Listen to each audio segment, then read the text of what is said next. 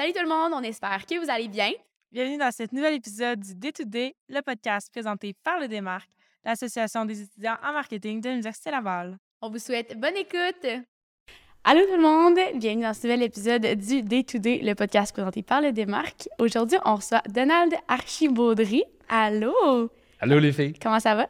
Ça va très très très bien. Ça va très bien. Établissons tout de suite pour tout le monde qui est là que Maïna est ma fille. Ah, merci. Donc de on va se tutoyer pendant le podcast de manière à ce qu'il n'y ait pas cette, cette Non. distance qui va s'installer. Fait que Oui. vous me tutoyez s'il vous plaît. Pas de Parfait. problème, Merci merci, d'avoir mentionné ça, j'adore. ça me gêne.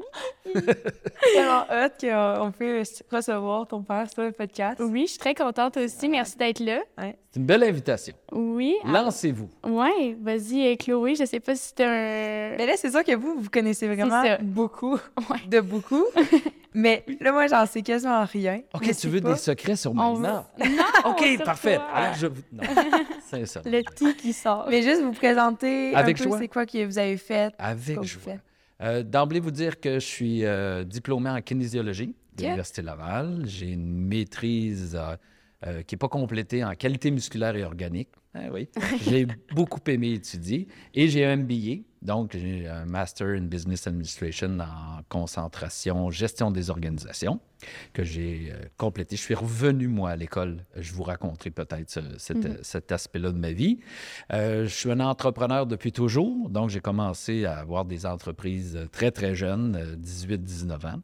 Les productions Archie, qui est ma boîte événementielle, existent depuis 1988.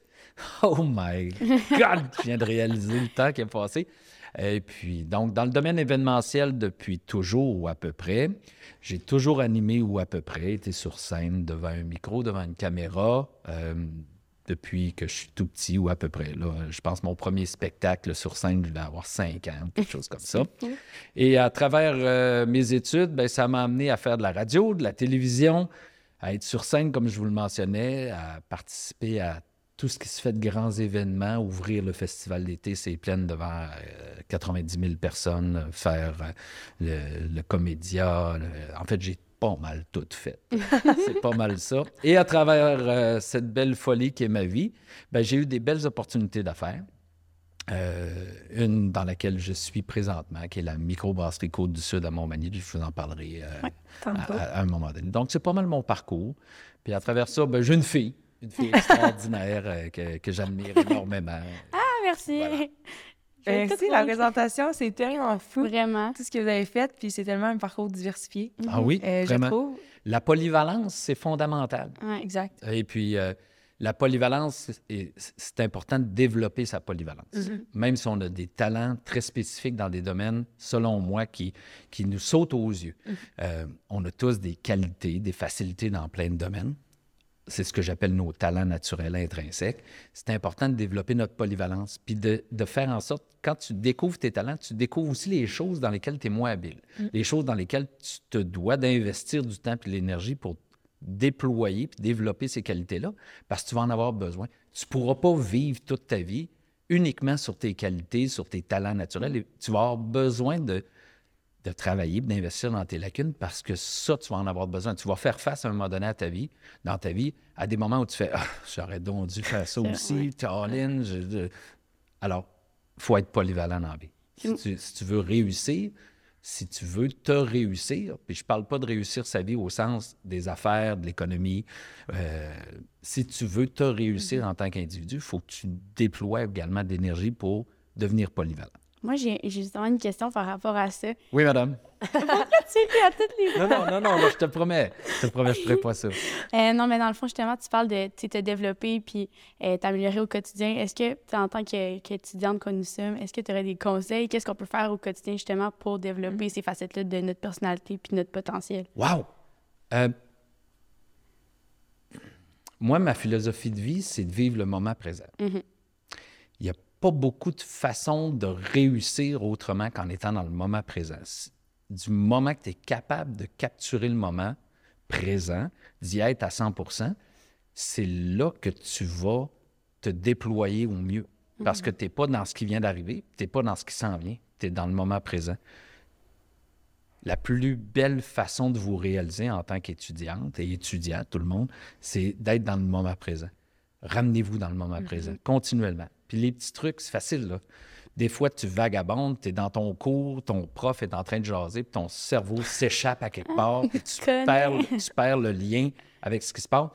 Euh, prends deux, trois grandes respirations, écoute ta respiration, puis ça va te ramener sur ton banc. Ça va te ramener là où tu es assis, puis oups, tu vas retomber dans le moment présent, juste parce que tu as écouté ta respiration. Parce que notre esprit, pour tous ceux qui, comme moi, ont un esprit très fertile, euh, moi, j'aime beaucoup éclater des idées puis être créatif. Souvent, j'entends quelqu'un qui me parle et là, ça va déclencher chez moi, oh, telle idée, telle idée, il faudrait je pense à faire. Et je vais avoir tendance à décrocher, puis à m'en aller, puis à, à créer dans ma tête. Alors, je me ramène dans le moment présent pour capturer l'information, puis après ça, je vais utiliser ce que j'ai capturé pour déployer les idées que j'ai eues pendant ce moment-là. Fait que c'est mon petit conseil. Je trouve tellement que c'est un bon conseil. Oui. Puis euh, je t'écoutais parler, puis j'étais comme, my God, on dirait que je l'engagerais comme mentor. Puis là, on dirait que ça m'a demandé comme question, justement, est-ce qu'au cours de ton parcours, à un certain moment, tu t'es dit, tu as eu un mentor, un mentor, pardon? Oui, j'en ai eu plusieurs, j'en ai encore. C'est ça. Et j'ai été mentor. OK. Euh, j'ai arrêté d'être mentor euh, depuis peut-être 5-6 ans, mais j'ai été mentor pour Futurpreneur Canada. J'ai été mentor pour plusieurs entreprises à Québec euh, que je salue, les gens qui se sentent interpellés, euh, que, que j'ai appuyé dans leur déploiement, leur, dé- leur développement. Moi, j'ai eu des mentors. Et souvent, un mentor, ça n'a pas le titre de mentor. C'est vraiment la personne qui est mentorée qui donne le titre de mentor à quelqu'un. Euh, moi, je parle, je pense d'emblée à, à M. Marcotte, Gilles Marcotte, que j'ai croisé dans ma vie. J'avais euh, 19 ans. J'étais à la station de ski Stoneham. J'étais euh, trop jeune pour faire tout ce que je faisais à ce moment-là. Euh, et M. Marcotte était un chef de cabinet d'un grand cabinet comptable. C'est un homme d'une expérience extraordinaire. Et on s'est liés d'amitié. Et M. Marcotte m'a suivi pendant des années à titre d'ami, mais c'était un mentor. Je lui ai donné l'étiquette de mentor. Il n'a jamais demandé à être mon mentor. Ouais. Mais Gilles m'a toujours dit Donald, à ce moment-là, il m'appelait Donald, euh, et, et Donald, si tu as besoin de quelque chose, appelle-moi. Et à des multiples fois, j'ai appelé. Puis à l'époque, on n'avait pas de cellulaire. Eh oui, je, Hey. je suis de cette époque-là. Euh, on n'avait pas de cellulaire, donc j'appelais directement à son bureau et on me communiquait directement, Mhm. M. Marcotte. Même s'il était le haut dirigeant du cabinet comptable, il prenait mon appel. Puis Il m'écoutait, puis il faisait juste m'écouter. Puis la question qui suivait, c'est Et t'en penses quoi? Puis il me faisait réfléchir. Puis c'est dans mon schéma décisionnel que là, il me dirigeait Ah, pourquoi tu penses comme ça? T'as-tu évalué cette position-là? Et Gilles m'a aidé à déployer, à, à développer un schéma décisionnel qui était cohérent. Ouais. Ça, ça a été mon mentor, mon premier grand mentor, vraiment. Puis j'en ai eu plusieurs, puis j'en ai encore beaucoup, là, de, des gens vers qui je me tourne pour avoir des conversations très ouvertes. Un mentor, c'est quoi? C'est quelqu'un à qui tu peux tout dire dans l'humilité. Tu ne te mets pas de limites. Tu poses des vraies questions qui t'interpellent en mettant de côté toute ta fierté, puis en mettant de côté tes... Ah, je suis le patron, puis je devrais pas euh, donner cette impression-là. Non, non, tu poses des vraies questions. C'est ça, un mentor. Puis le mentor te donne jamais de réponse. Ouais. Le mentor te fait juste te remettre en question, te poser des questions pour, en fait, te faire évoluer dans ta pensée, Exact. te rassurer toi-même.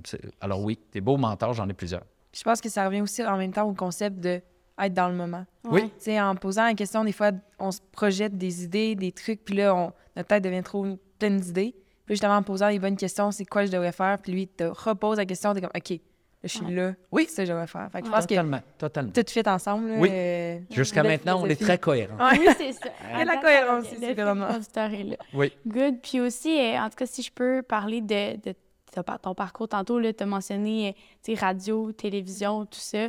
Euh, moi, souvent, quand on parle de toi, c'est beaucoup pour les dernières années, puis à quel point tu as été dans la sphère publique avec justement la radio, Oui. tout ça. Oui. Euh, je sais pas si tu peux nous parler de cet aspect-là un petit peu. Je sais que moi, je suis au courant, mais Claude, tu avais peut-être des questions par rapport à comment ça se passe en radio, comment ça se passe ben en oui. plateau, tout ça. En fait, la radio actuellement, euh, pour moi, on est en- dans une transition. Tous les réseaux sociaux, la multitude de- d'informations à laquelle les gens ont accès, Mhm. euh, la radio est devenue euh, purement un outil de divertissement. Tu veux être diverti, euh, parce que tu vas trouver ta musique où tu veux. Ouais. Maintenant, tu vas choisir toi-même ta musique. Alors, on est loin de l'époque où quelqu'un n'avait que la radio pour source de divertissement musical. Ouais. Donc, ce mandat-là à la radio, il ne l'a plus. La radio n'a plus le mandat d'être l'unique source de divertissement musical. Il faut que la radio devienne un attachement. Ouais. De là, la présence d'un animateur ou une animatrice qui va avoir la capacité d'établir un contact. Puis on s'entend que c'est très difficile à faire. Tu es tout seul dans un environnement très stérile. Ouais. Tu parles dans un micro. Tu t'imagines les gens à qui tu parles. Moi, je, je vous le dis, là, euh, parce que j'ai l'expérience de la scène et d'avoir vu c'est quoi des milliers de personnes devant moi, quand je recevais mes chiffres euh, lors des sondages, puis qu'on me disait, ben Arch, tu es écouté par X milliers de personnes au quart d'heure, je suis capable de dire, ah, c'est ça. Tu sais, 60 000 personnes, ça a l'air de ça devant moi. Parce que j'ai l'expérience, en étant sur scène, de l'avoir vu. Je le sais, c'est quoi. Euh, d'avoir joué au centre Vidéotron, d'être monté sur scène, puis de savoir c'est quoi 20 000 personnes. Tu dis, ah, tiens, 20 000 personnes, ça prend cet espace-là dans la idée, vie. ouais. Donc, ça, ça te permet de consolider à qui tu parles. Mais c'est très difficile d'être dans un studio puis de jaser de façon cohérente avec du monde qui ne sont pas là. Ouais, puis surtout que, ben excuse-moi, je t'interromps, mais c'est surtout, je pense que ça a été, ben justement, tu viens de le dire, quand même difficile parce que tu avais une émission qui- dans laquelle tu étais seule. C'est peut-être justement mettre en contexte le fait que tu n'avais pas un talk show, tu n'avais pas des co-animateurs. Tu as été pendant ouais, 8 heures oui, de oui, oui, temps. oui, oui, c'est oui. ça, là aussi. C'est un modèle. Oui, c'est un modèle. Pour ceux qui ne le savent pas, puis je vais vous l'expliquer. Le, le monde d'archi, c'était huit heures de radio en direct, seul, Ouais. basé sur une liste musicale. Tu es contrainte de jouer une liste musicale parce que le format de la radio, les patrons de la radio te donnent une- un format musical. Tu es obligé de rester dans ça. Et ça reposait sur une relation amicale entre moi et des milliers d'auditeurs. Et la seule façon pour moi, la seule certitude que j'avais le matin en me levant, c'est ils vont m'appeler. Ouais. Les gens vont m'appeler. On s'entend que mon show de radio n'existe pas si j'ai pas d'appel de mes auditeurs.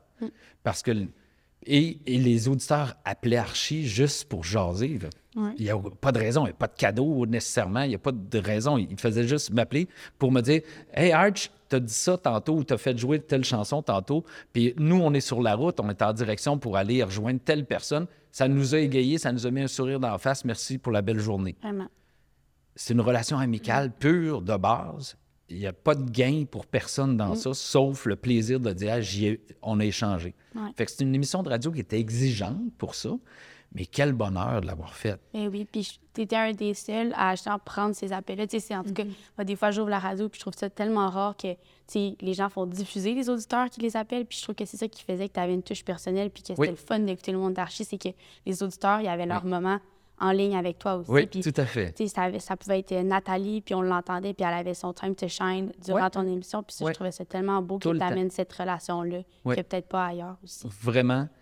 Et ça amenait l'aspect de, euh, de dire c'est pas moi qui fais le show. C'est le. Mon auditeur, mon auditrice, c'était eux autres. Ouais. C'était eux autres, mon soleil de ma journée. là. Puis quand quelqu'un m'appelait pour me demander Despacito, puis que je l'avais joué comme 43 fois la fin de semaine d'avant, ça m'est ça m'est arrivé. Puis faut, pour ceux qui n'ont jamais écouté l'émission, euh, Archie, c'est quelqu'un qui joue sur le fil de. Eh boy, il est irrévérencieux un petit peu. Ouais. Et il n'hésitera pas à remettre en question le propos qui a été lancé ou la personne qui l'interpellait. Fait, fait qu'Archie jouait toujours sur la limite de la de l'acceptable à certains moments. Puis c'était très drôle. C'est, euh, j'ai eu beaucoup, beaucoup de bonheur à faire ça. Et du moment que tu t'offres ce plaisir-là, ben, le temps passe vite, vite, vite, vite. C'était le fun au bout.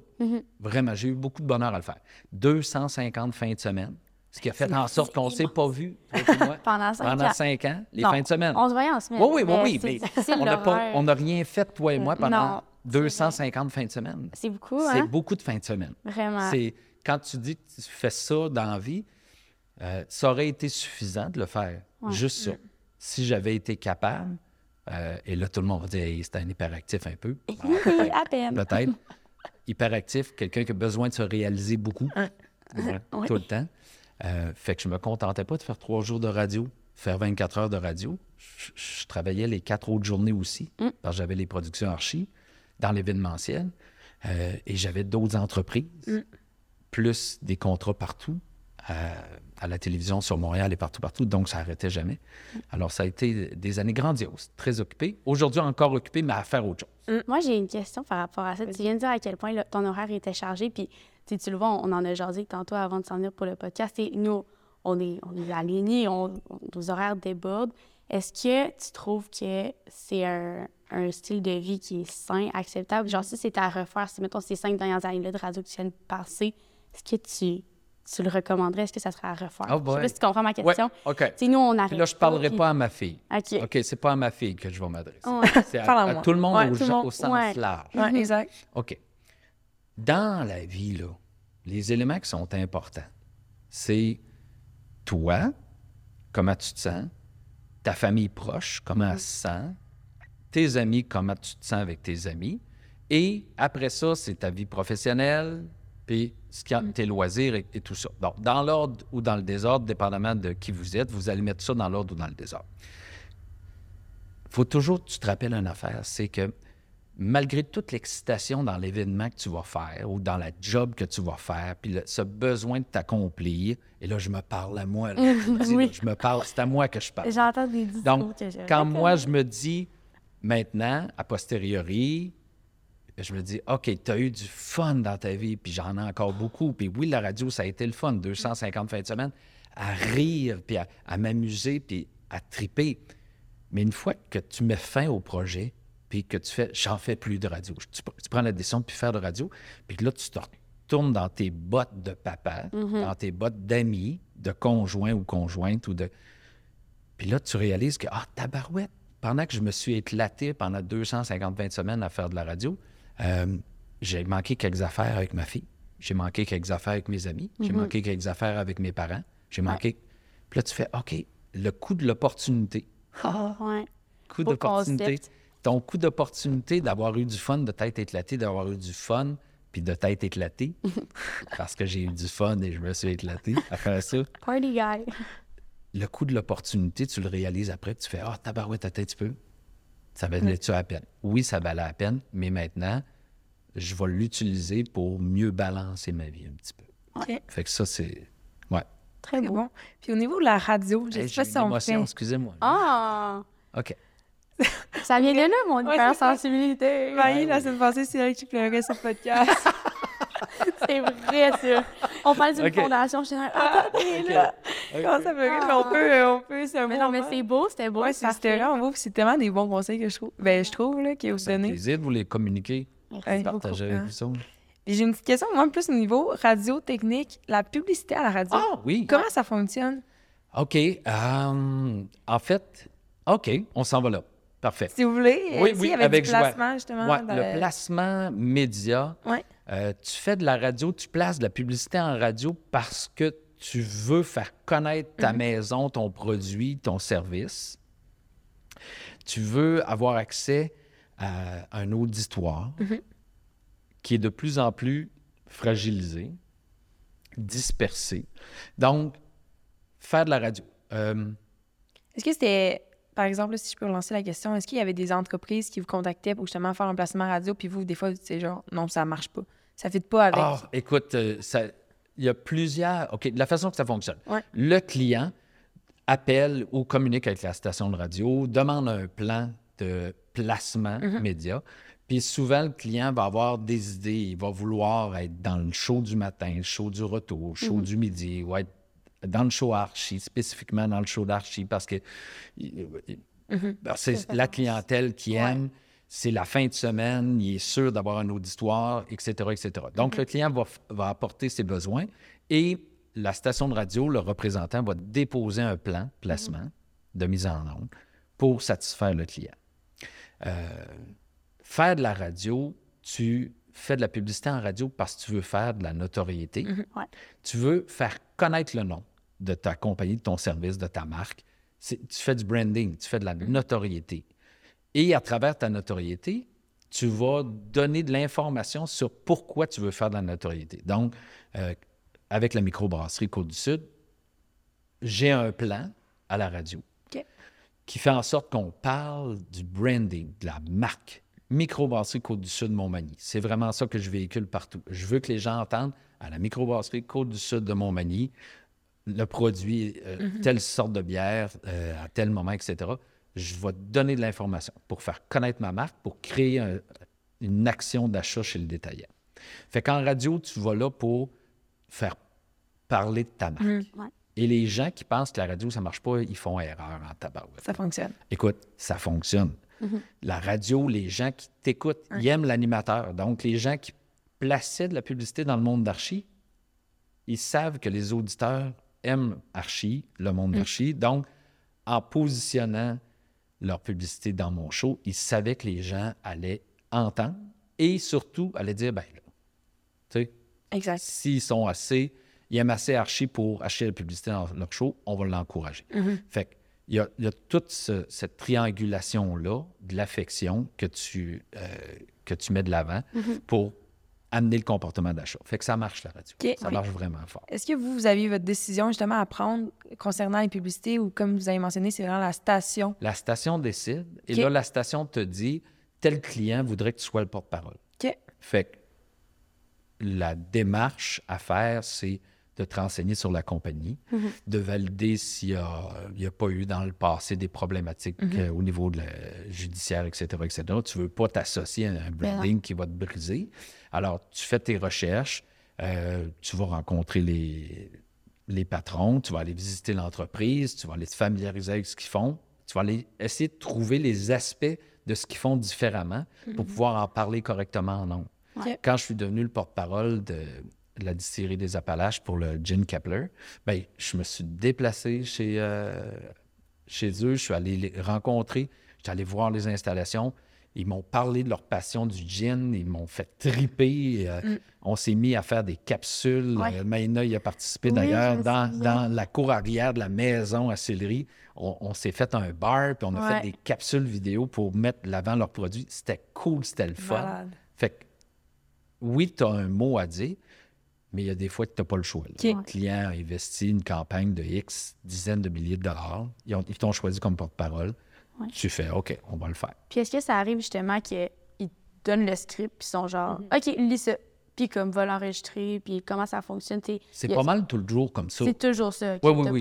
Les- textes sont montés par des, euh, des gens qui Bon. sont spécialisés dans ça. Mhm. C'est soit l'agence, soit directement la station de radio. Ils composent le, le message. Le message est transmis à la productrice. Dans mon cas, c'était Andréane, ma productrice. Alors, moi, je savais que en arrivant le matin, j'avais une série de messages enregistrés. Euh, Audrey-Anne- Andréane était là. Puis elle me donnait les textes. Et je rendais les textes comme oui. je, je pensais que ça fallait que ça soit rendu. Je me souviens d'être déjà venue à la station de radio, je pense qu'on était en voiture, t'étais comme, ah, faut que j'aille enregistrer justement un stunt ou whatever.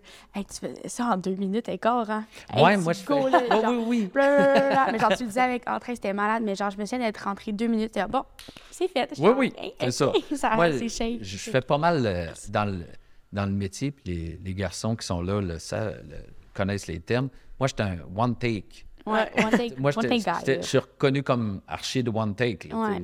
Je fais pas 20 prises, Ça, c'est ça. Ouais, c'était. Ça- si ça satisfait pas le client, ben, je vais retravailler, mais Ouais. c'est pas mal ça. Est-ce que ça a toujours été comme ça? Tout le temps. Ou ah, c'est avec l'expérience? Non, tout le temps. Tout le temps, tout le temps, tout le temps. Mm-hmm. Toujours eu l'insécurité dans ma tête de dire, tu sais, tantôt, avant qu'on rentre en nom, tu as dit, ah, je suis correct. Ouais. Ben moi, j'ai pas eu cette insécurité de dire j'ai-tu, je suis correct? Je sais que je le suis jamais. C'est correct, ça c'est établi. Mais le- moi, au début de, de ma carrière, quand j'allais les premières fois faire de l'enregistrement en studio, j'avais cette préoccupation-là. Même pendant que j'étais en train de le faire, je me disais, ah, je suis correct en le faisant. Puis, à un moment donné, il y a eu un déclencheur. J'ai arrêté de me mettre en question et je l'ai fait. Au lieu de me dire, c'est correct comment je le fais, c'est devenu, je le fais. Ouais. Et du moment que tu le fais, là, c'est ton naturel qui sort, tu te poses plus de questions. Puis c'est ça, le produit est là. Euh, tu- les gens l'accueillent ou ne l'accueillent pas, mais dans mon cas, moi, ils étaient privilégiés, mais ils l'ont accueilli. Nice. Cool. Moi, j'ai une question qui me trotte à la tête depuis tantôt. Yeah. Euh, la radio, moi, dans ma tête, ma perspective, c'est que c'est un peu plus âgé. C'est peut-être Ouais. moins notre génération. Tout à fait. Puis, c'est pas vous autres, ça, c'est sûr. nous, c'est vraiment les podcasts. Oui, comment vous voyez ça, l'arrivée des podcasts qui est Ah, en croissance ces, Ah, c'est ces extraordinaire. dernières années? Euh, il faut te dire, moi, j'ai la chance là, de, d'avoir vécu la transition, c'est-à-dire Ouais. l'arrivée du cellulaire. En fait, Vous avez tout vécu, là. Moi, j'ai tout vécu. Là. tout, tout, tout vécu. J'ai tout vécu l'aspect, là. euh, oui, l'arrivée du Wi-Fi pour Wi-Fi, là, de, après ça, le fax, plus de fax, le téléphone cellulaire qui était dans ma pro- mon premier Oui. téléphone cellulaire. C'était un attaché-caisse, qui était une, une valise. Un- excusez-moi, attaché-caisse. Ouais. Alors, une valise comme ça? ça. Alors, c'était comme ça, comme ça, comme ça, avec une poignée et une grande antenne Hein? immense. Et le téléphone s'accrochait sur le côté. Et on m'avait donné ça parce que je faisais une tournée de spectacle. Et à un moment donné, sur la tournée de spectacle, j'étais sur des bateaux de croisière sur le fleuve Saint-Laurent entre Toronto et Tadoussac. Et on voulait pouvoir me rejoindre en tout temps pour faire des interventions.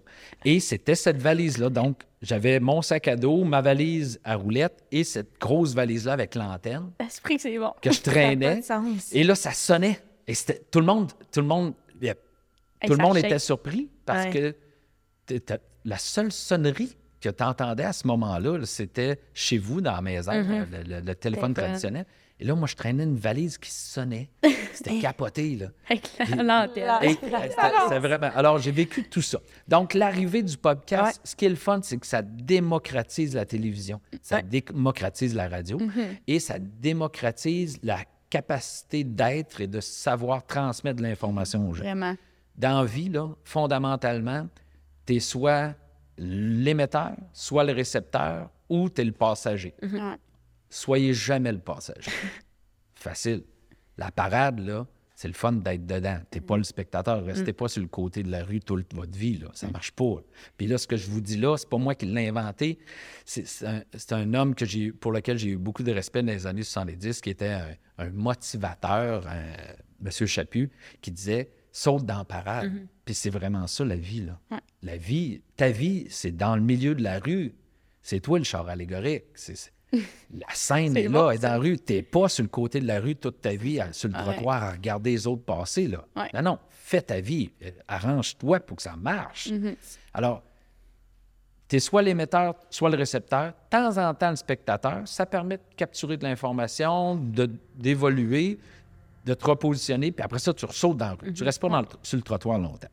Donc, le podcast, ce qui est le fun, c'est que ça te permet de faire ce qu'on fait là. Exact. Il n'y a, il y a plus de structure, il n'y a plus de cadre d'opération rigide, donc tu peux aller ne- partout. Tu veux. Ouais. Tu sais, moi, on se serait, on aurait tenté de faire la même chose, de faire quelque chose, on va appeler ça intergénérationnel. C'est poli comme terme. Ouais. C'est impossible à faire. À mon époque, on ne peut pas faire ça, il n'y a pas de moyens. Parce que tout est très cadré. La télévision est très cadrée, la radio est très cadrée. Le podcast, c'est extraordinaire. Yes. Fait qu'il faut mettre de l'avant toutes ces, ces- ces Correct. belles façons de communiquer-là. Mm-hmm. Puis euh, de leur donner de l'essence. Oh, c'est pas bon comme mon tête, De de l'essence. Donner de l'énergie. Ouais. Tu sais, faut, faut continuer à pousser ça. Il faut surtout les écouter. Oui. Ouais. Il faut surtout le dire au monde que vous avez écouté le podcast, vous avez trouvé ça extraordinaire pour donner de la vélocité. Un coup de Hein, c'est important. Oui. Oui, c'est à toi que je parle. OK, c'est ça. bon. Mais est-ce que vous avez. Comment vous voyez le futur de la radio? Est-ce que vous pensez que, justement, il y a un moment que les podcasts ou ce type de contenu va prendre la place de la radio? Oui. Oui. Malheureusement. Ben, je dis malheureusement. Non, c'est comme dans toute évolution. Il y a des choses qui deviennent obsolètes. Mm-hmm. La radio va devenir obsolète, comme les journaux sont devenus obsolètes. Le journal papier, C'est rendu très numérique. Ouais. du moment que... Moi, je suis encore surpris de voir un journal, un quotidien, à la porte de mon édifice à logement. là. Il y en a... On a peut-être 500 condos, là où je vis. Il y a un journal qui est déposé à la porte du condo par matin. Il y a encore une seule personne qui lit le journal papier. Donc, si le journal papier, qui existe depuis l'invention du ch- parchemin, là, a disparu, est-ce que la radio va se maintenir? Elle va se transformer, comme elle est en train de se transformer. Euh, quand nos parents vont décéder, euh, puis qu'il n'y aura plus cette habitude-là d'écouter la radio comme c'était à l'époque où il n'avait que ça comme source d'information. La radio va changer de façon. C'est sûr, ça, sûr, là, ça va être un extrême. Le podcast va devenir cet aspect où on a la certitude d'entrer dans la vie des gens pour vrai Mhm. et qu'il n'y a, a pas autre chose que la vérité qui se dit dans le sens que c'est le naturel qui va être véhiculé. C'est ça le podcast. ça. Puis ça va prendre toute la place. Je suis sûr. J'ai hâte de voir euh, Ouais. justement le... Vraiment. pense- voir c'est quoi que vous pensez de ça. Ouais. Puis euh, tu viens de parler justement des journaux. Ouais. Euh, Est-ce que tu as eu à avoir. Ben, on, on recommence. On ouais, recommence, oui. Non, non. On- prise deux. Est-ce que tu as eu recours à, aux journaux justement à faire de la pub de Ah, cette oui. manière-là? Puis Ah, comment ça oui. fonctionne? Puis est-ce que tu as vu un retour, Ouais. une réponse positive? OK. Le- tu vois, tantôt, on parlait de placement publicitaire Radio. à la radio. Ouais. Quand je lance mes, mes parties de Noël avec Archie, euh, il y a eu, un, il y a pas très longtemps, pré-pandémique, on avait euh, commercialisation radio, commercialisation journaux, réseaux sociaux et euh, marketing direct. Mhm. C'était nos quatre voies de mise en marché. C'était ça. Euh, cette année, je refais la production des, des parties de Noël avec Archie. Mm. Et euh, on n'a même pas réfléchi, on va-tu faire du journal? OK. On n'a pas. Fait qu'en trois ans, parce que mettons, la dernière fois que tu as fait ça, c'était justement avant la pandémie. Ouais, mettons qu'on dit- 2019. C'est ça. Fait que Ouais. mettons, un trois ans, tu as déjà vu ce chiffre-là. Oui. Parce qu'avant, est-ce que ça fonctionnait? En fait, c'était. euh, ça fonctionne. L'objectif, fallait qu'il soit très clair. C'est pas un objectif de. cré... t'as pas de création de comportement d'achat. Ça, ça arrive pas.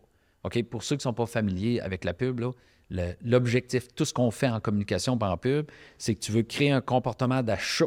Ouais. Tu veux que quelqu'un, de façon intentionnelle ou non intentionnelle, achète ton produit. Dans les journaux, tu n'auras pas de création d'achat. OK.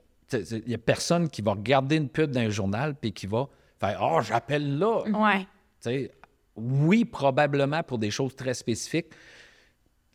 Ton abri d'auto est fini, il faut que tu le changes. Tu vois une pub d'abri d'auto, tu vas je vais appeler là. Ça se peut. Ben oui. Mais de faire de la notoriété, encore une fois, c'est le fondement en toute publicité. Tu veux faire parler de ta marque de commerce. Donc, le journal, du moment que tu fais une pub dans le journal, Ouais. c'est pour faire connaître la marque de commerce. OK.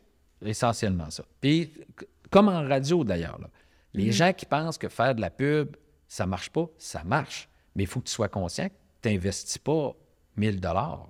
C'était ça ma prochaine T'sais, question. C'était c'est- par rapport au coût. Tu Ben autant oui. la radio, puis mettons, pour avoir ta page dans le journal, ça, Ouais. je sais pas si tu es à l'aise d'en parler. Oui, oui, tout à fait. Ça ressemble à Le- quoi? euh, regarde, une campagne de pub à la radio, euh, il faut que tu y mettes de la fréquence. L'objectif, c'est de la fréquence, de la fréquence, de la fréquence. Il faut que les gens entendent le branding. Faut que Ouais. les- si tu veux créer de la notoriété, il faut que les gens puissent Ah oui, j'ai entendu parler de ta pub. Ah Ouais. oui, j'ai entendu parler de ton. Ah oui, je vous ai, je l'ai entendu parler. Ils ne savent pas d'où ça vient. Ils ne sont pas capables de dire Ah, je l'ai entendu à la radio, ça, mais je l'ai entendu parler. Ouais. Du moment que tu entres dans le cerveau de quelqu'un puis tu es capable de cristalliser le fait qu'ils ont entendu parler de toi, tu as fait pas mal le bon effort. Donc, radio, euh, une bonne campagne, c'est de la fréquence. Tu peux pas juste faire une campagne radio avec 10 pubs de 30 secondes. là. Ça ne donnera rien. Tu es sûr que ça ne donnera rien. Puis, mettons que le- la pub se négocie entre euh, 50 et 100 dollars. Donc, du moment que tu achètes 10 pubs, ben, si tu dépenses juste entre 500 et 1000 pièces par semaine, Ouais. tu passes à côté. là. Tu jettes de l'argent par la fenêtre. C'est pas ça. Tu veux de la fréquence, tu veux de l'exposition. Donc, tu veux que les gens l'entendent, l'entendent, l'entendent, l'entendent. Il faut que tu y mettes de l'argent. OK.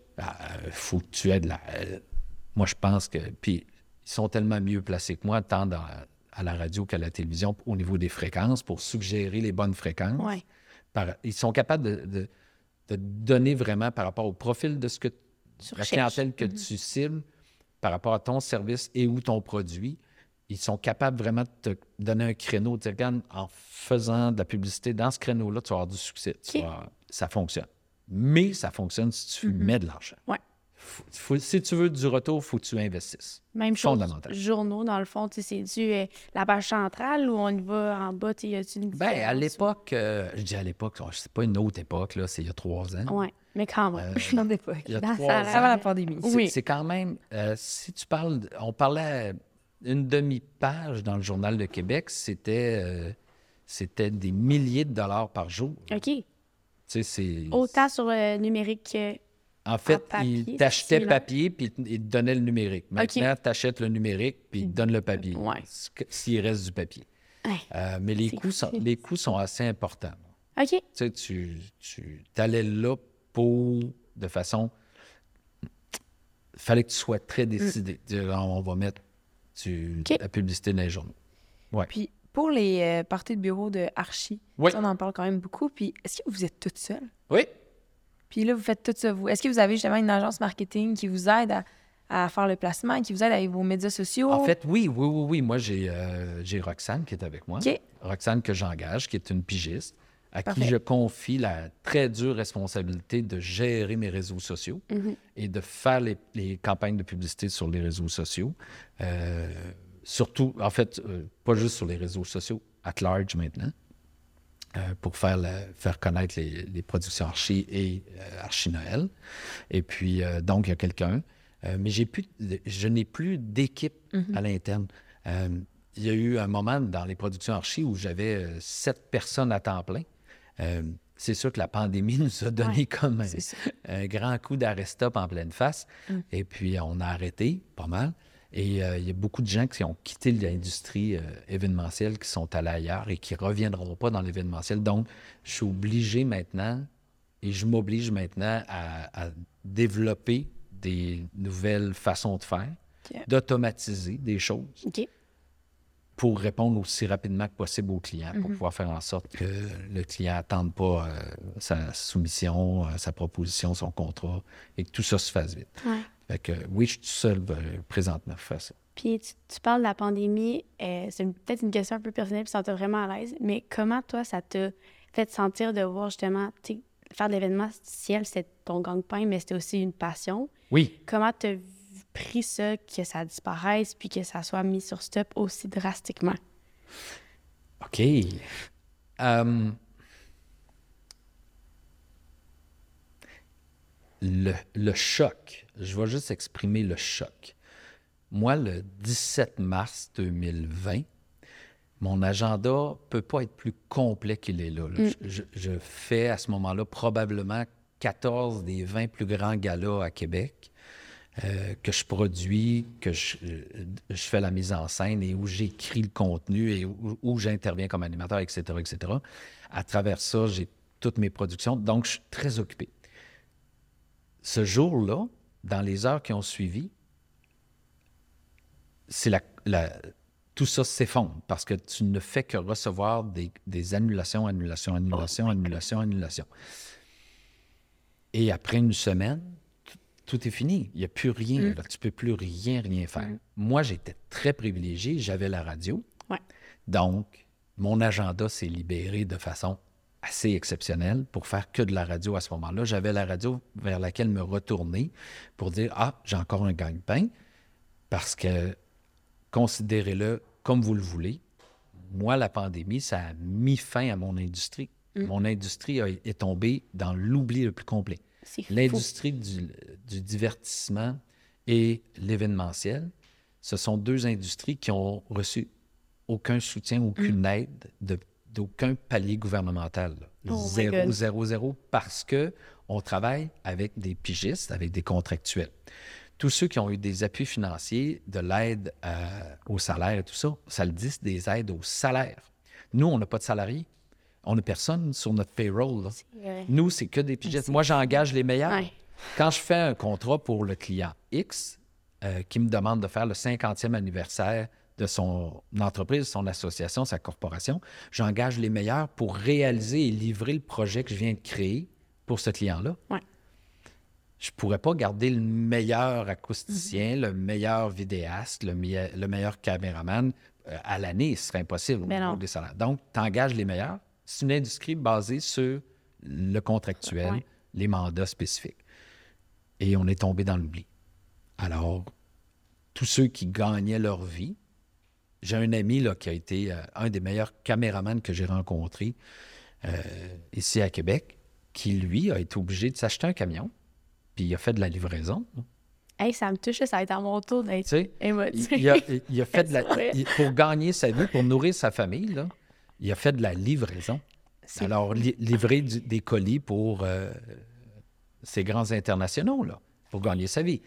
On est tombé dans l'oubli. Donc, euh, moi, j'ai eu la chance, le privilège, de par la date de ma naissance, d'avoir considéré euh, et d'avoir contribué plutôt à la création du domaine événementiel. Il n'y en avait pas quand j'étais petit, moi. Tu sais, ça n'existait pas. Là. On a été les premiers à Québec, avec euh, quelques autres entrepreneurs de l'époque, à créer l'industrie événementielle, à, à dire, au lieu que ce soit le club social qui organise le party de la compagnie, ben confiez ça à des vrais Ouais. qui ne font que ça dans la vie, puis vous n'aurez plus de problème. Puis vous allez avoir du fun pareil.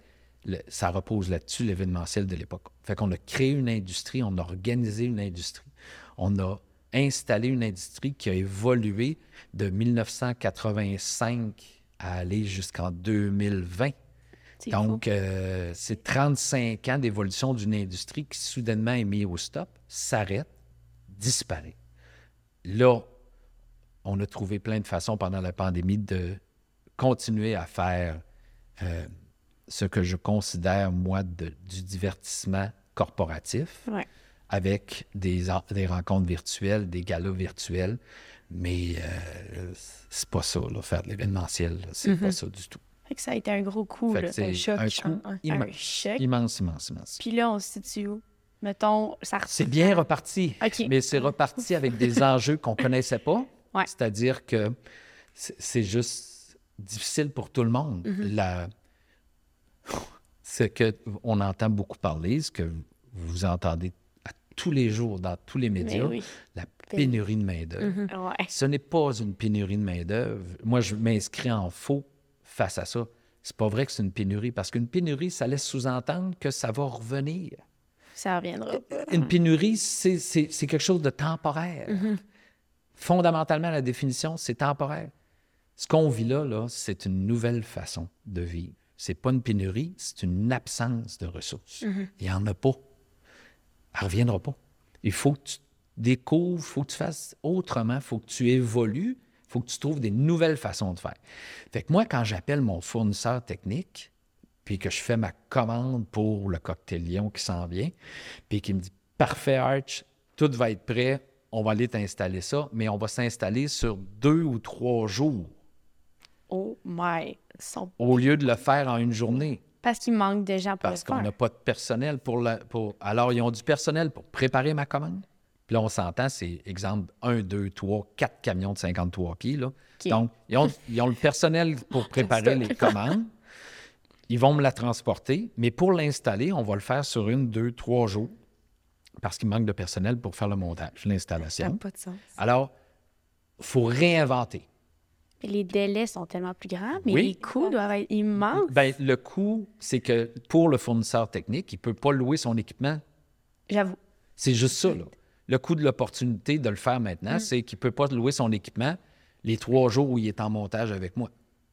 Avant, Oh. il montait une journée, il le louait le lendemain, il démontait, puis il le relouait le lendemain. Maintenant, il ne peut pas faire ça. C'était compliqué ce que j'ai essayé d'exprimer avec les Oh, trois doigts. hein. ouais. Je suis vraiment Si désolé. t'as pas vu les trois doigts, non, on comprend C'est ça. pas. Si t'as pas vu les trois doigts, t'es Si perdu. t'as pas vu. il est de même, il compte. Alors, donc, pour le locataire d'équipement, lui, évidemment, il y a moins de revenus. Pour le producteur, l'important, c'est que le livrable soit fait. Là, ouais. Alors, euh, ça change tout. Ça change tout. Et cette absence de personnel-là, elle se retrouve à chaque étape de la chaîne d'approvisionnement. Partout, partout. Et elle se retrouve à chaque étape de la chaîne de production aussi.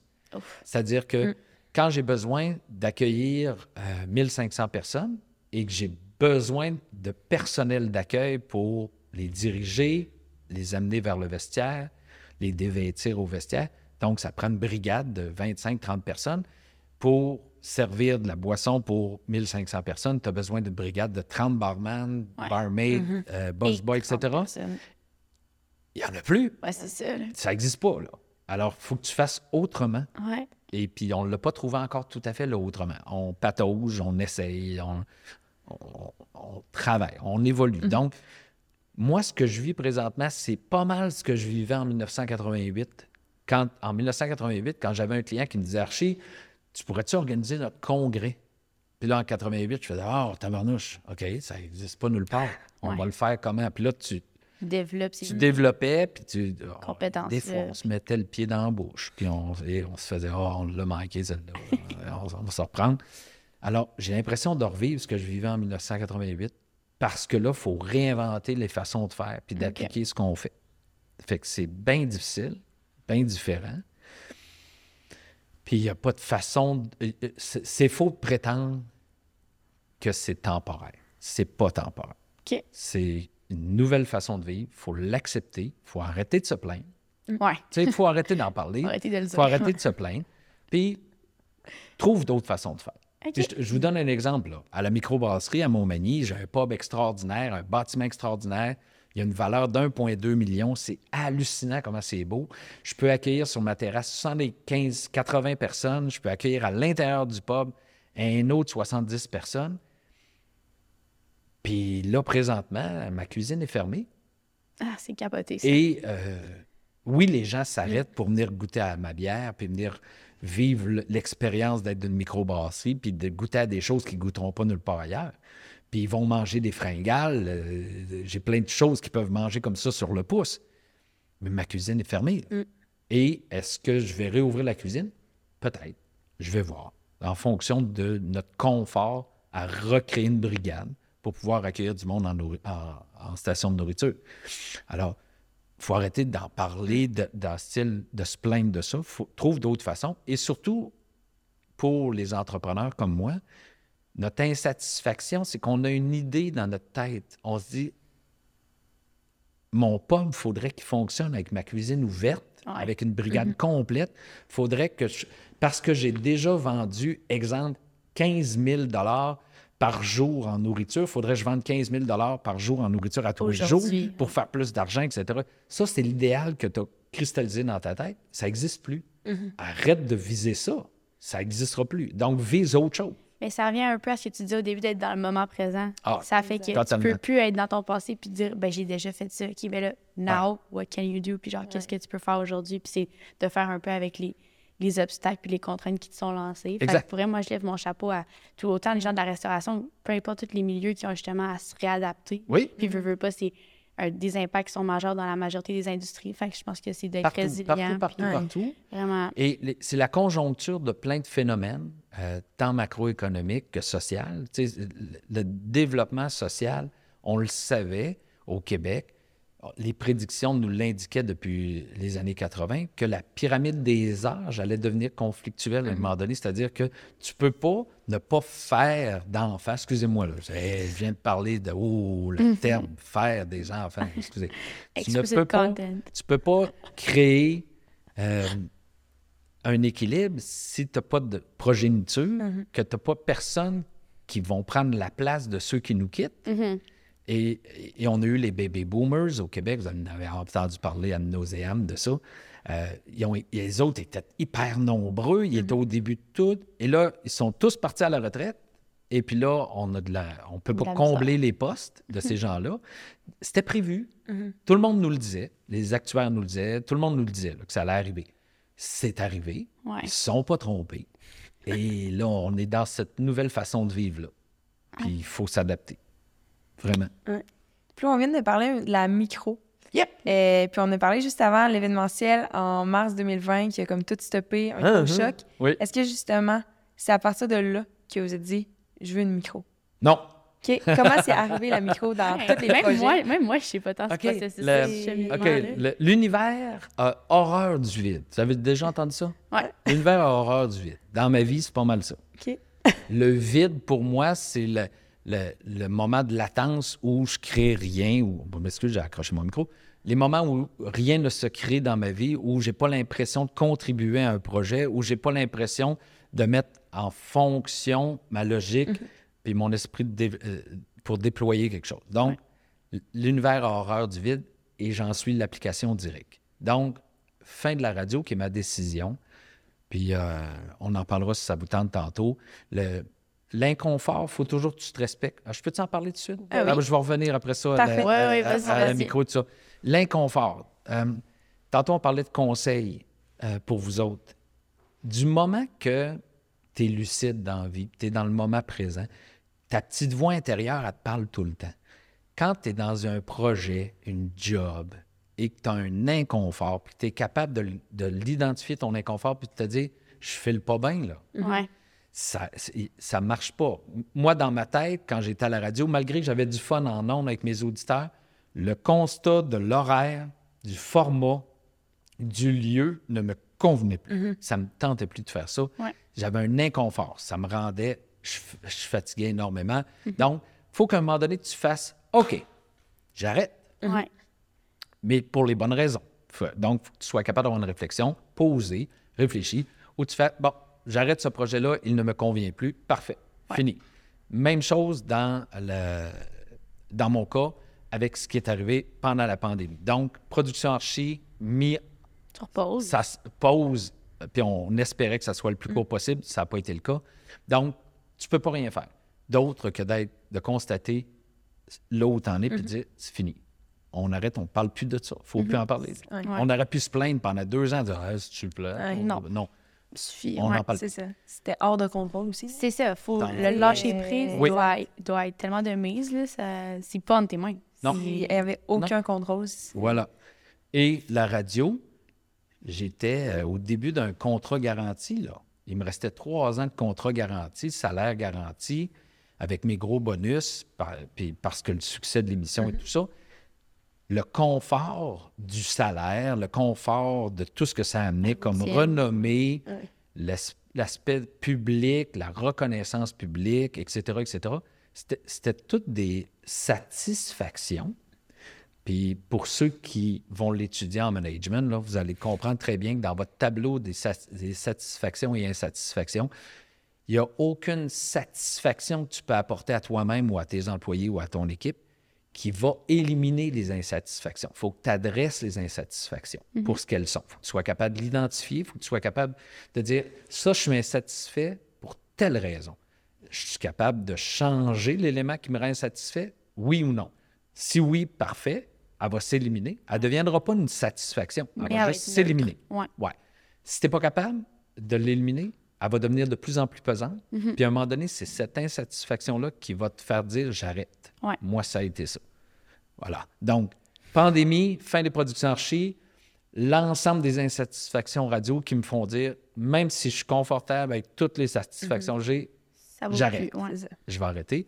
Et là, mon idée, Ah, c'était drôle comme idée. je m'en allais rien faire. Eh boy! Je m'en allais à rien faire. C'était ça l'objectif. T'as réussi un peu. Presque. Deux semaines. Ben, en fait, il y a eu euh, j'ai annoncé, j'ai quitté les ondes le 12 septembre. Mm-hmm. Le 13 septembre, la politique municipale me faisait un clin d'œil. ouais. Hey, Et la campagne, euh, la campagne commençait le 16 septembre, donc trois jours plus tard. Trois jours de congé. Donc, j'ai eu trois jours pour me préparer à une campagne euh, qui était parfaite. Là, c'était le fun. Ça arrivait juste au bon moment parce que ça venait de nourrir juste mes insatisfactions. C'était en plein ça que ça me prenait, moi. J'étais insatisfait de ne plus avoir de contact humain à cause de la pandémie. Puis pendant deux ans, avoir été le feu d'artifice qui a illuminé la vie de tout le monde, Ouais. je n'étais devenu que le témoin de la vie des autres au lieu d'avoir ma vie à moi. Et ça, faites jamais ça. Hey, c'était une belle phrase, ça. Tellement. Wow. Faites jamais ça. Highlight FA pour les TikTok. ne vous placez jamais dans la situation. Tu sais, tantôt, on parlait d'être la parade. Ouais. Ben moi, pendant mes années de radio, je me suis placé sur le trottoir pour regarder la parade. Ouais. Et j'étais devenu le témoin de la vie des autres. Oui, je la rapportais, la vie des autres. Oui, j'en faisais partie de façon indirecte en riant avec eux autres de, leur- de- ce qui leur était arrivé. Mais moi, j'étais devenu le spectateur sur le trottoir. Ouais. Faites jamais ça. Donnez-vous le coup de pied où vous voulez, là, mais restez pas sur le trottoir, s'il vous plaît. Donc, ça venait, la campagne euh, municipale est venue combler mon besoin de rencontrer du monde. Moi, je- ce qui m'a euh, charmé, c'est de dire Hein, je vais aller faire du porte-à-porte? Oh, yes! Ouais. Je vais aller cogner à des portes de gens qui me connaissent pas. Pas.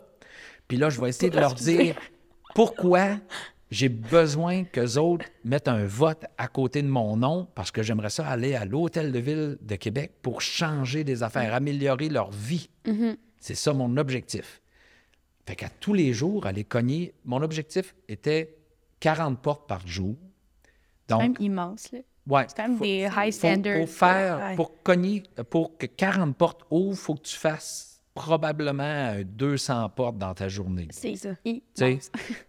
pour que 40 portes s'ouvrent. Donc, Tac. la personne ouvre, elle veut pas te voir, elle sait pas t'es qui, puis il Ouais. faut que tu aies un pitch de quelques secondes qui fait juste leur dire Bonjour, je m'appelle Donald Baudry. Peut-être que vous m'avez vu sur mon affiche. Euh, je suis de l'équipe X. J'ai besoin de jaser avec vous. C'est quoi vos préoccupations pour votre quartier? Tu lui donnes la parole. Là, la personne s'est été interpellée par sa vie de ville. C'est là que tu le voyais. Moi, si la personne me regardait en disant oh, C'est correct dans le quartier, merci, bonne journée, cette personne-là n'ira pas voter. Ouais. Elle n'ira pas voter, c'est sûr. Et le niveau de votation euh, au municipal, là, on va le voir. euh, hop, vrai, je ne mettrai pas d'aspect chronologique.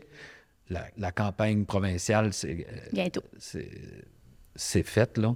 Euh, le vote, c'est lundi. Allez voter, s'il vous plaît, en passant. Oui, c'est vrai. Allez voter. Euh, donc, le niveau, le pourcentage des citoyens qui votent est tellement faible qu'il ne faut, faut pas que tu passes du temps à essayer de convaincre quelqu'un qui n'ira pas voter. là. Ouais. Donc, moi, je me suis amusé à mettre en pratique tout ce que j'avais appris en marketing, Ouais. pas en vente, parce que là, faut que tu pitches. C'est Puis, fou, ça, la porte ouvre, Pitcher ta pitch. personne. Ah Ouais. oui, oui. Tu, pitches toi. faut là, que tu pitches toi, puis les idées de ton équipe. T- puis tu as 20 secondes. C'est la- tu regardes la pupille des gens devant toi, tu as 20 secondes. Après 20 secondes, là, tu vois tout de suite, si tu es un petit peu aguerri, tu vois tout de suite si tu continues ou tu t'en vas. Puis tu essaies de comprendre le plus vite possible parce que ton objectif, c'est de convaincre du monde à aller voter pour toi. Ouais. Fait que si tu passes une heure à jaser avec quelqu'un dans sa cuisine, puis qu'à la fin, tu poses la question allez-vous aller voter? Puis que la personne va te dire oh non, moi, je vote jamais. Tu viens de perdre une heure, là. fait que pose la bonne question en partant. Ouais. Tu sais, allez-vous voter? Non. Merci beaucoup. Bonne journée. Salut, bonne journée. T'en vas. Fini. Non, non, reste pas là. Ouais. Va-t'en. Fait que moi, je me suis amusé à mettre en pratique tout ce que j'avais appris, tout ce que la vie m'a appris pour faire ça. Et la campagne était très longue. Une des plus longues campagnes euh, politiques, c'est celle de la mairie de Québec euh, de l'an passé. 57 jours.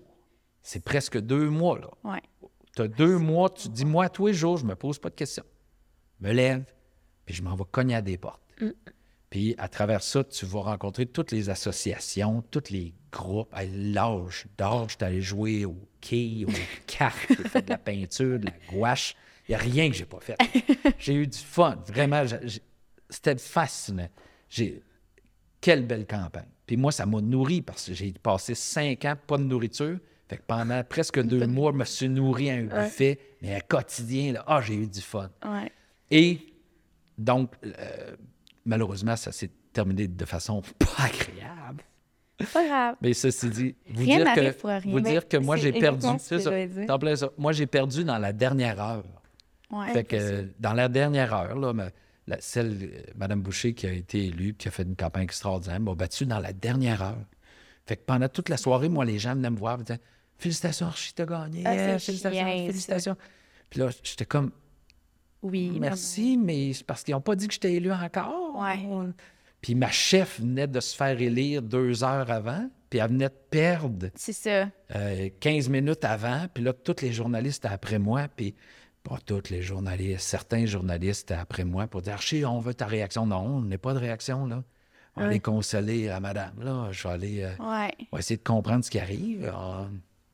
Fait que ça a été euh, belle, belle campagne. Moi, j'ai adoré ça. Ça m'a nourri beaucoup. Puis après ça, je suis parti en sabbatique. Ben, c'est ça, tu sais, comme Claude, ben, on le dit un peu en même temps, tu sais, il n'y a rien qui arrive pour rien, puis je pense qu'il arrive du recul, tu sais. Même en s'en venant tantôt, on en a jasé un petit peu, tu étais comme, hey, finalement, je suis tellement plus là. Puis genre, tu Ah, tout à tu fait. regardes la, la campagne provinciale qui se passe, puis t'es genre, Hum, finalement, maybe not, puis genre, ça. le Tout à petit fait. chant, tu vas pouvoir en parler de la microbrasserie, comment ça arrive Ouais, dans ta ouais, vie, mais ouais. c'est un autre beau défi qui t'a été tendu, puis Oui. au final, crime, genre, Le- vraiment je cool je aussi, vous là. cacherai pas que l'appel de la politique municipale, je le ressens encore. OK, Parce que travailler pour ma ville, travailler pour Québec, c'est quelque chose que j'ai toujours mis de l'avant.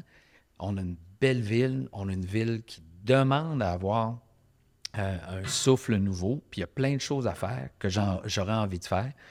Je dis pas que je le referai pas, là, mais pour l'instant, ça m'habite pas. Bon, euh, on aura encore trois ans avant la prochaine élection, on verra dans trois ans. Et je m'en vais en sabbatique et c'est le fun. Puis je fais rien pendant des semaines. Puis ça a fait beaucoup de bien de, de- de lire tout ce que je n'avais pas lu depuis des années, de, de regarder des séries, des films que je n'avais pas vus depuis des années. Alors, de, de prendre du temps pour moi.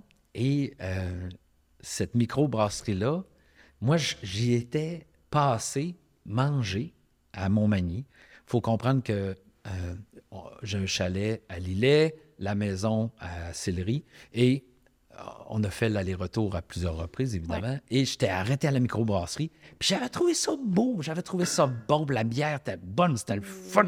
Ah, Puis là, je, je n'avais parlé à la radio tout l'été, euh, tout l'été passé, avant de, de quitter. Puis c'était génial. Je trouvais ça magnifique. J'étais en sabbatique. euh, je commence à me poser des questions en décembre. Bon, qu'est-ce que je vais faire? C'est quoi mon prochain projet? Et euh, j'ai un ami de Québec qui m'appelle puis qui me dit euh, Arch, tu sais, la microbrasserie dont tu nous as tant parlé l'été passé, il se passe quelque chose. Il cherche un directeur général et cette personne-là est au courant de, mon besoin de m'accomplir et du fait que je suis un entrepreneur. Fait qu'il m'attire souvent sur des pistes d'opportunités d'affaires comme ça. Alors, j'ai communiqué avec la microbrasserie, puis j'ai rencontré euh, les actionnaires et on a cliqué instantanément ou à peu près pas. ça pouvait pas être plus clair que ça. C'est cute, c'est Et cool. euh, tu rencontres des gens, des fois, puis, ah, tu sais, la petite voix, je n'ai parlé, la petite voix intérieure, écoute-la.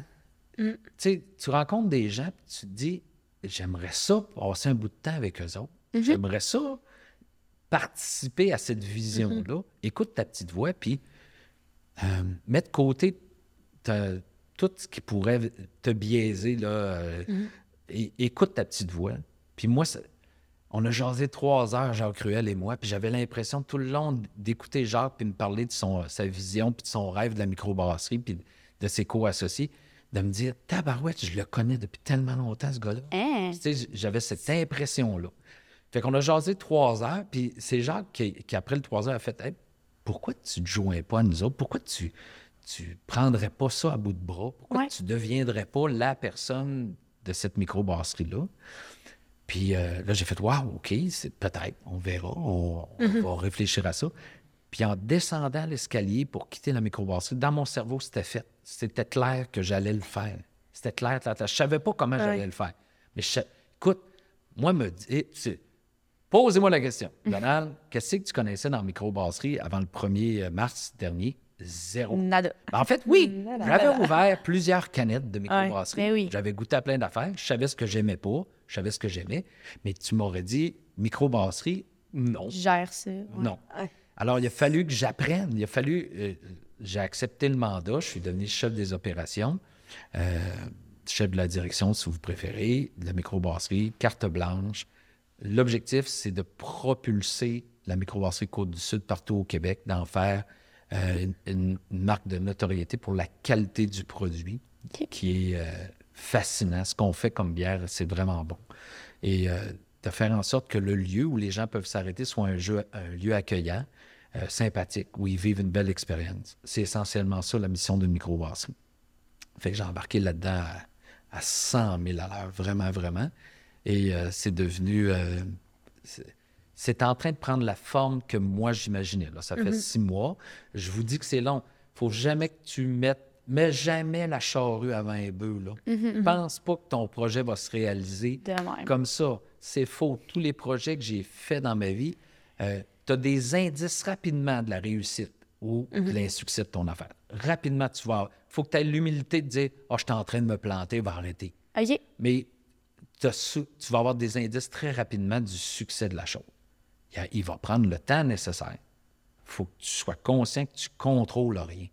Tu as l'idée, tu es mobilisé dans ton idée, tu fais ce qu'il faut pour que ça arrive, mais tu es aussi sujet à l'ensemble de l'environnement qui vient affecter le déploiement de ton idée.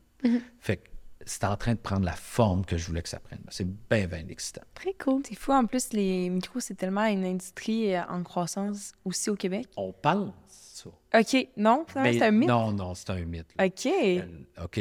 Oh boy, est-ce que je vais là? OK. On n'est pas obligé. oui, oui, euh, je vais y aller. on aller. rapidement. Va y aller. Euh, c'est l'idée, là, c'est que en croissance. En 2015 au Québec, euh, 2015 au Québec, il y a 200, peut-être 230 permis de microbrasserie. OK. 2015, OK. En 2015. En 2022, on est rendu à 500. OK. OK.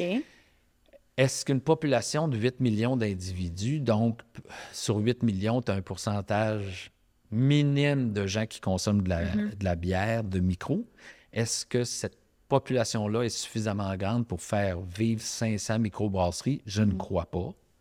Il y a une- L'offre est surdimensionnée par rapport à la demande. là.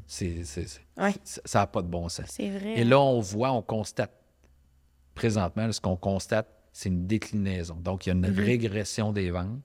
Il y a présentement une contracture qui est économique et qui est aussi face à l'offre qui est beaucoup trop grande. Donc, des microbrasseries à volume, euh, nous, on produit, euh, on, on produit 200 hectolitres par année, 200 000 litres de bière par année. On a bien fait de vérifier. C'est ça, on check ouais. la conversion ce matin. Donc, on est à 200 000 litres par année ou à peu près, ce qui fait de nous une vraie microbrasserie. C'est vraiment minimaliste. Là. Ah, C'est pas minimaliste, c'est 200 000 litres. Mais il y a des microbrasseries qui font un million de litres par année. là. Cinq Ouais. fois plus que moi. Il y a des microbrasseries qui en font 10 fois plus que moi. là. Et là, ces microbrasseries-là, qui ont beaucoup de volume, font du présentement de la liquidation de leurs produits. Ah Parce ouais? que on voit présentement sur le marché là, des bières qui se détaillaient euh, ce printemps et au milieu de l'été à 4,99 la canette de 473 millilitres. Là, on en voit plusieurs, puis c'est pas des baisses mini- euh, minimales, c'est 1 de moins, 3,99. Hein, quand même. C'est beaucoup, là. Ah ouais. Alors, là, il y, a- il y a quelque chose qui se passe. Là, on est en train de voir, est-ce que ça va nous mener vers une récession de la micro?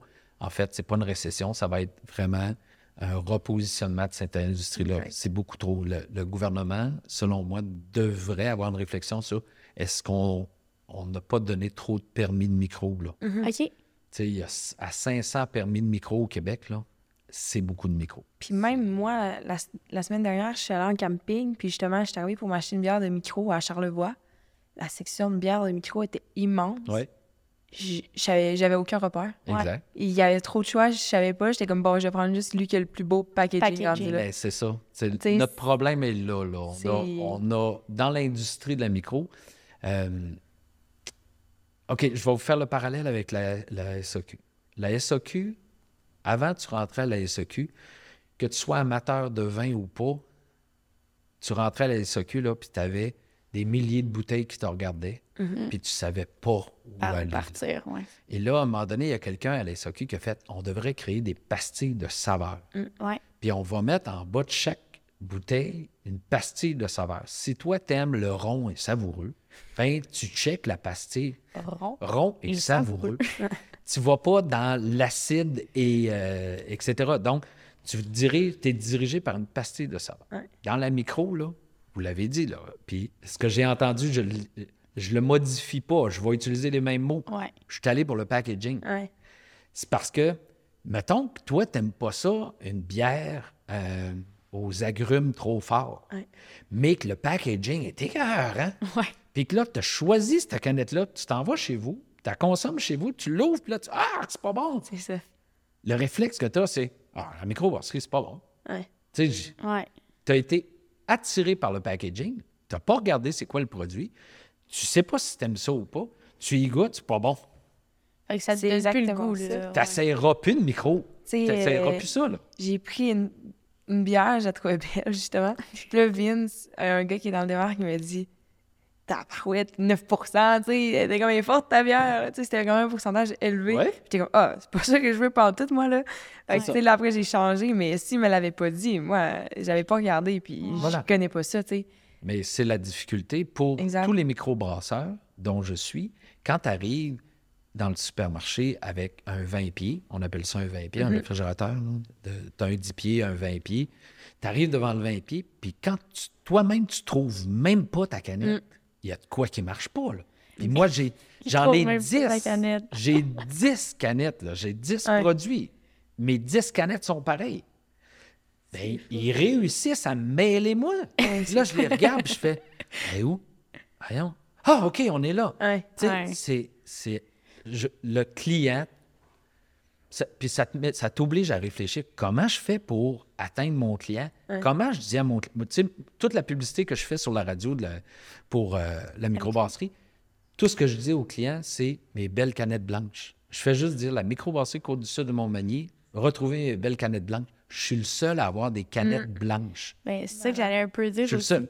Tu sais, je sais pas la canette que tu as choisie, mais on dirait que moi, toutes les fois que j'y vais, hey, le- genre, c'est funky, puis il y a du motif. Puis justement, ça fait que l'information qui est amenée à mes yeux est pêle-mêle, puis ça me donne quasiment mal à la tête. Puis genre, justement, d'avoir cet aspect différen- différenciateur-là, d'avoir la canette blanche, je trouve tellement que ça fait genre, OK, ben c'est la seule qui est un petit peu plus simple.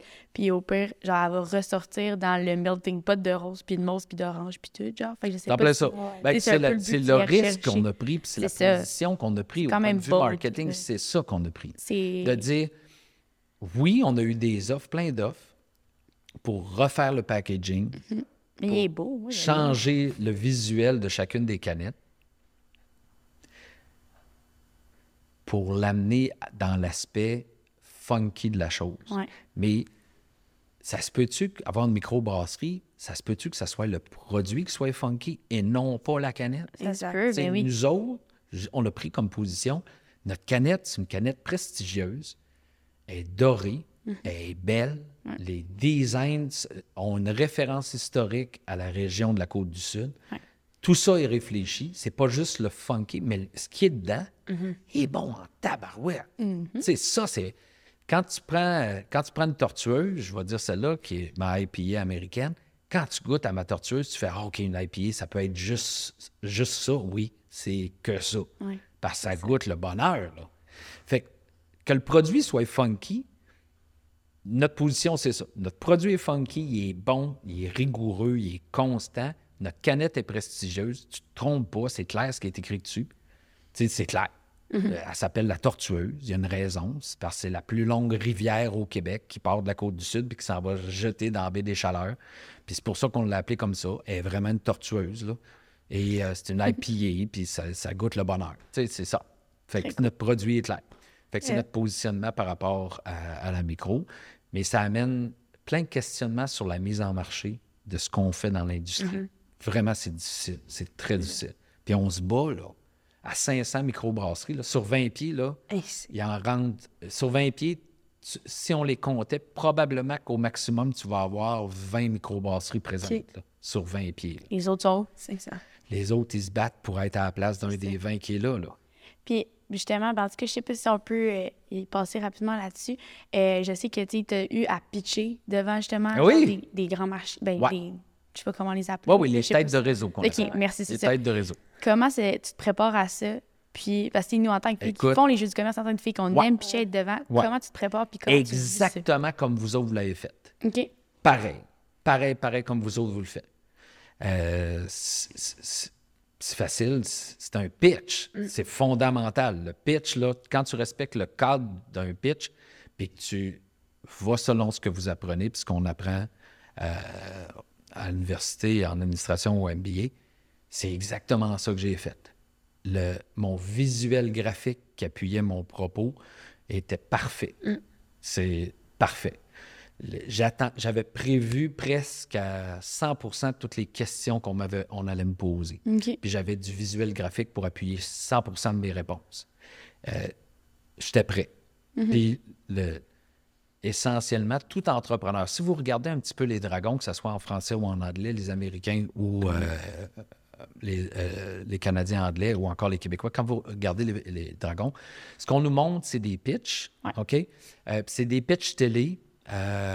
C'est pas facile à faire, mais vous- ça donne l'aspect du pitch, puis il est monté en plus le pitch. Ouais, C'est-à-dire qu'ils vont, ils vont, en post-production, ils vont monter le pitch ce qu'on ce voit, c'est la version finale améliorée des pitchs. La majorité des gens, c'est pas ça. là. Puis je vous le dis, moi, j'ai fait toutes les auditions du banquier, c'est moi qui les faisais.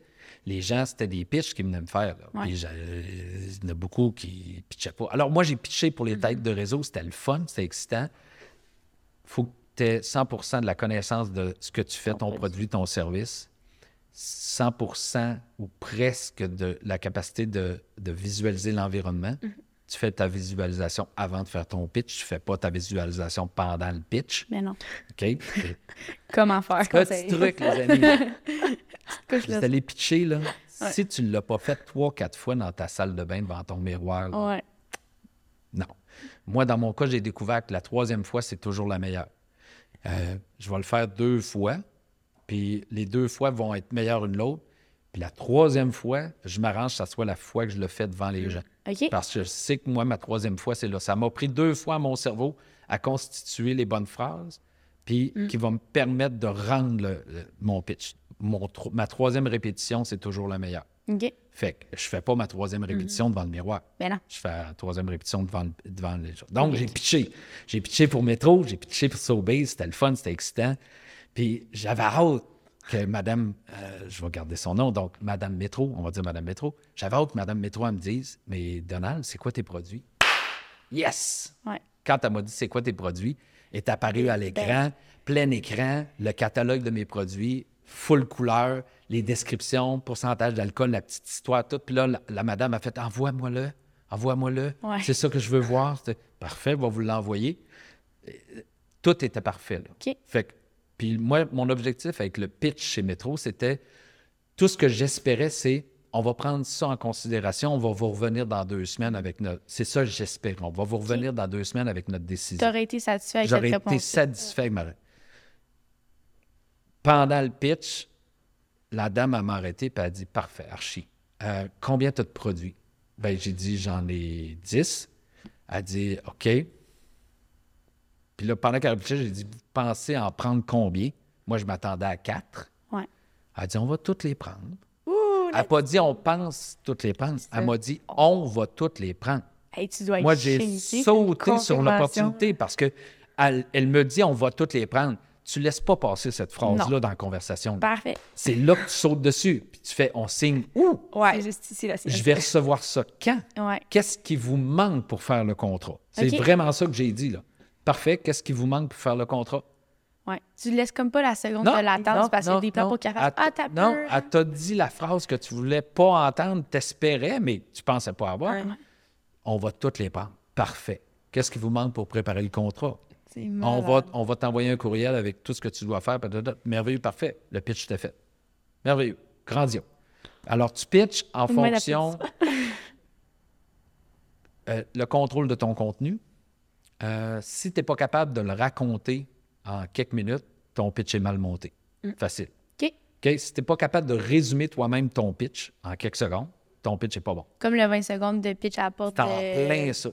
personne. Ton résumé, si tu n'es pas capable de le faire en 20 quelques secondes ou en 30 secondes, si tu n'es pas capable de te le faire à toi rapidement, tu es à côté de la traque. Ça, ça veut dire que quand ça va être ton tour de parler dans le pitch, c'est un pitch commun, ça se peut que tu te bouses l'esprit dans le temps, puis que si tu avais deux minutes pour faire ta partie de pitch, ça se peut que tu sois rendu à huit minutes. OK. Puis là, tu vas priver tout le monde de l'équipe de leur pitch à eux autres, puis tu vas déstabiliser tout le monde. Fait que ton pitch, faut que tu comptes.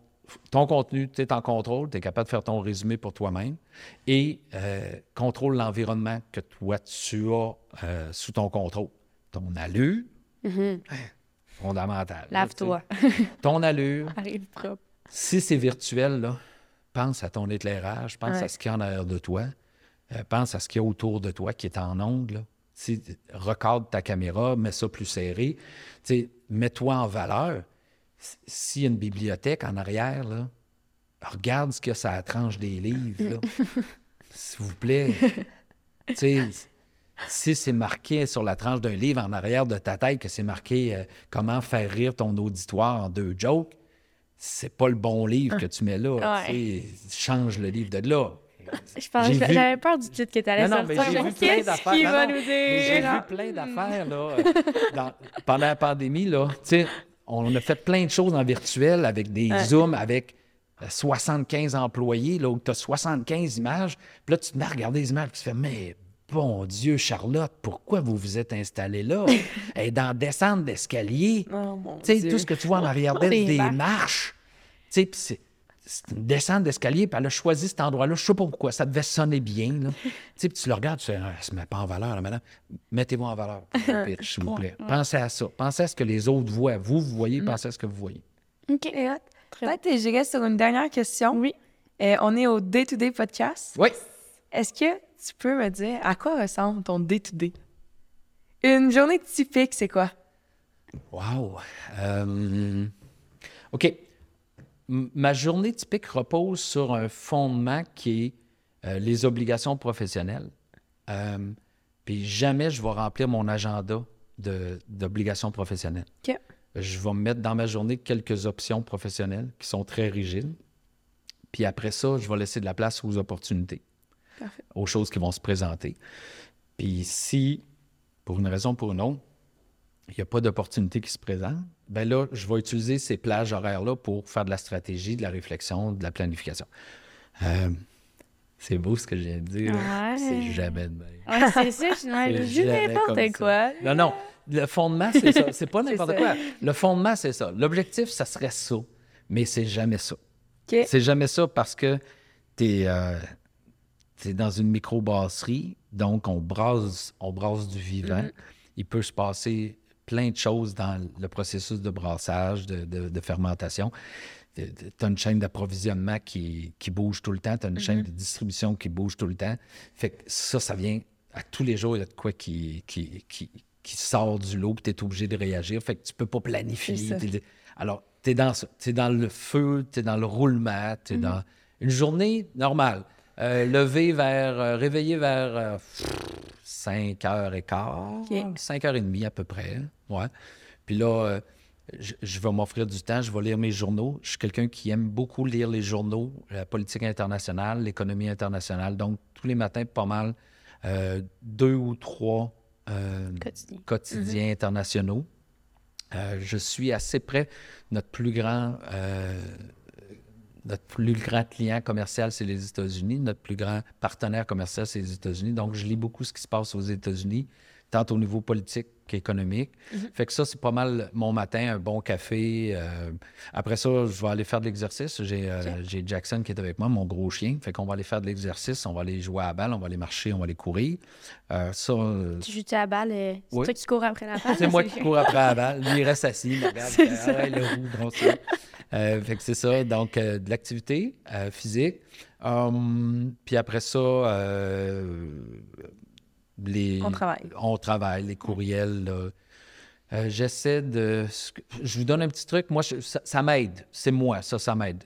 Exemple, j'ouvre mon ordinateur. Moi, aux 62 courriels, là, ce que je vais faire, je vais prendre chacun des courriels et juste avec ce qui est écrit dans l'entête ou le nom, je vais les classer. Je vais aller les classer tout de suite. Là. Je les classe, j'ai un code de 1 à 5. Fait que je vais les classer, paf, un. Priorité, genre? au niveau de mes priorités. Et une fois que j'ai fait ça, ça m'a pris une minute, une minute et demie. Là. Tu sais, J'en ai 50, bon, ça prend quelques secondes chaque. Clic, clic, clic. Là, après ça, je vais prendre mes priorités. Puis là, je vais y passer un après l'autre. Et après ça, je vais, aller, descends de je vais descendre comme ça. Il y a des journées où j'ai pas le temps d'aller dans le 3, 4, 5, là, parce que j'ai fait vraiment les, les principaux. Fait que euh, je, je vais envoyer des... euh, je vais les mettre sur un, un- Courriel automatique. un courriel automatisé, leur disant que je vais... Je vous reviens. je vous reviens avec une réponse. là. Fait que euh, j'essaie de prioriser ça. C'est bon, pour être super actif dans ça. Hum.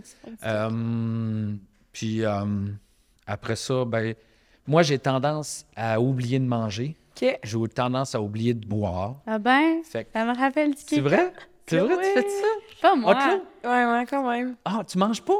Ben, des fois, faut. justement, quand je travaille trop, Ok. euh, euh, je suis trop dans des tâches, je saute d'un truc à l'autre, j'oublie. Puis là, à la fin de la journée, je suis comme, hey, crème gang, j'ai J'ai pas, pas, mangé. j'ai pas, pas mangé. Comme là, je check l'heure.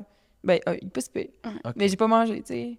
OK. Ben là, Puis c'est le- ça. Alors, il faut prendre, faut, faut, faut être vigilant à ça. Ouais. Quelqu'un m'a toujours dit que la nourriture était l'essence de notre T'en cerveau. plein ça. Puis Ah je oui, crois oui. Donald Baudry. Oui, oui, Alors tout à fait, appliquez c'est- vos conseils. Ah, C'est essentiel.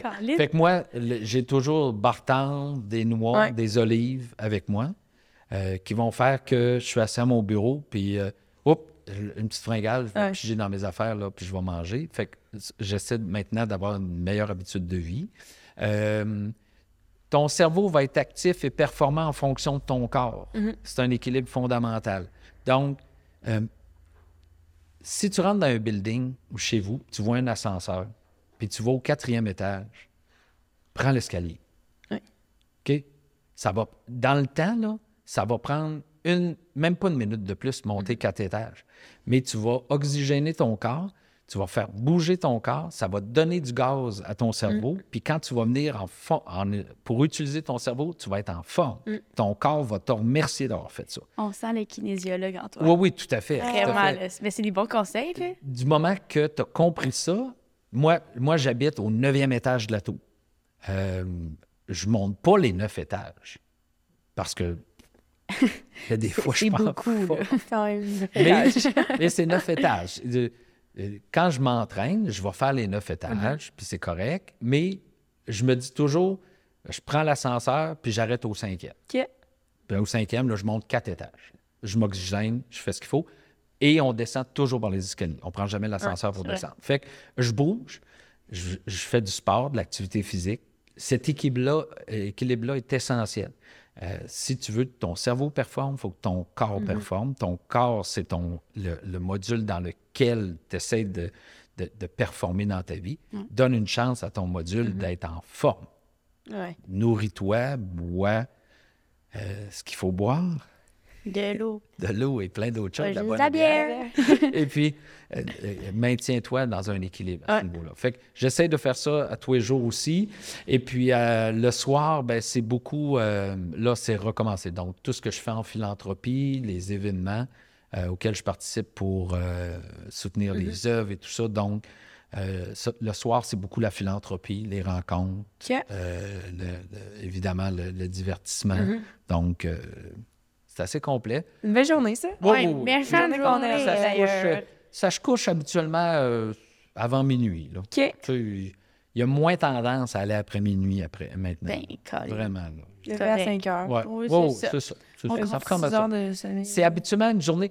Moi, je pense que les filles, si vous êtes capable de vous coucher le soir, de fermer les yeux, de dire ça a été une journée significative, Mhm. c'est correct. Ouais. Mm. Tu n'es pas obligé de te dire ça est significatif. Pourquoi? Tu n'es pas obligé d'aller là. Mais si tu es capable de fermer tes yeux en disant aujourd'hui, j'ai fait le maximum de ce que je Mm. pouvais faire avec ce qu'on m'offrait comme opportunité, comme ce qu'on m'offrait comme vie, j'ai fait le maximum. Bravo. Tu peux fermer tes yeux, dormir. Puis dormir en paix. Puis ça va, ça va, ça, Mm. c'est satisfaisant. Des, des bons conseils de lifestyle, tout ça. Parce que, Ouais. maintenant, ce que tu dis sur le fait de bouger, genre, en tout cas, je pense que ça nous rejoint beaucoup. Là, Tu sais, on est à quelques semaines, genre, depuis que l'école a recommencé, puis j'ai eu tendance, moi aussi, à faire « Ah, ben finalement, je n'irai pas m'entraîner. » Genre, hier, ça a été exactement Ouais. ça. J'étais « Ah, ben sur l'heure du dîner, finalement, je vais continuer mes devoirs. » J'étais sur mon, ma, ma go, là. J'étais j'étais partie. Ouais. Puis au final, ben mon après-midi a peut-être pas été autant productif que si je l'avais pris cette heure-là pour aller dehors puis comme prendre ma pause. Fait que je pense que c'est des trucs que, justement, qui vont être super pertinents Ah pour oui, tous oui, les oui. étudiants d'apprendre à s'arrêter. Je Tout pense à fait. quand même important. Et tu as mentionné les talons une heure. Souvent, c'est trop. Ouais. Tu sais, Ouais. Le, offrez-vous. Mm. Tu sais, on parle euh, au niveau de la santé physiologique, là, on parle que pour mettre en action le corps humain, ça prend une activité entre, entre 15 et 20 minutes.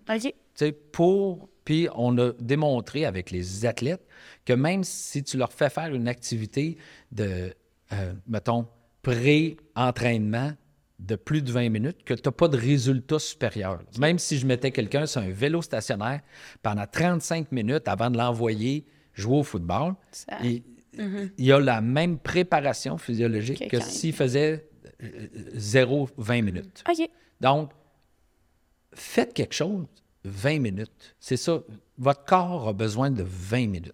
Good. 20 minutes pour s'aérer, s'oxygéner, s'équilibrer. C'est ça que ça a besoin. Nice. Pas une heure, 20 minutes. On va aller faire euh, des tours d'université même. C'est parfait. Ouais, ça On se met ça à notre horaire. OK? Yeah! Je vais t'envoyer une invitation. d'université, 20 minutes. C'est parfait, ça.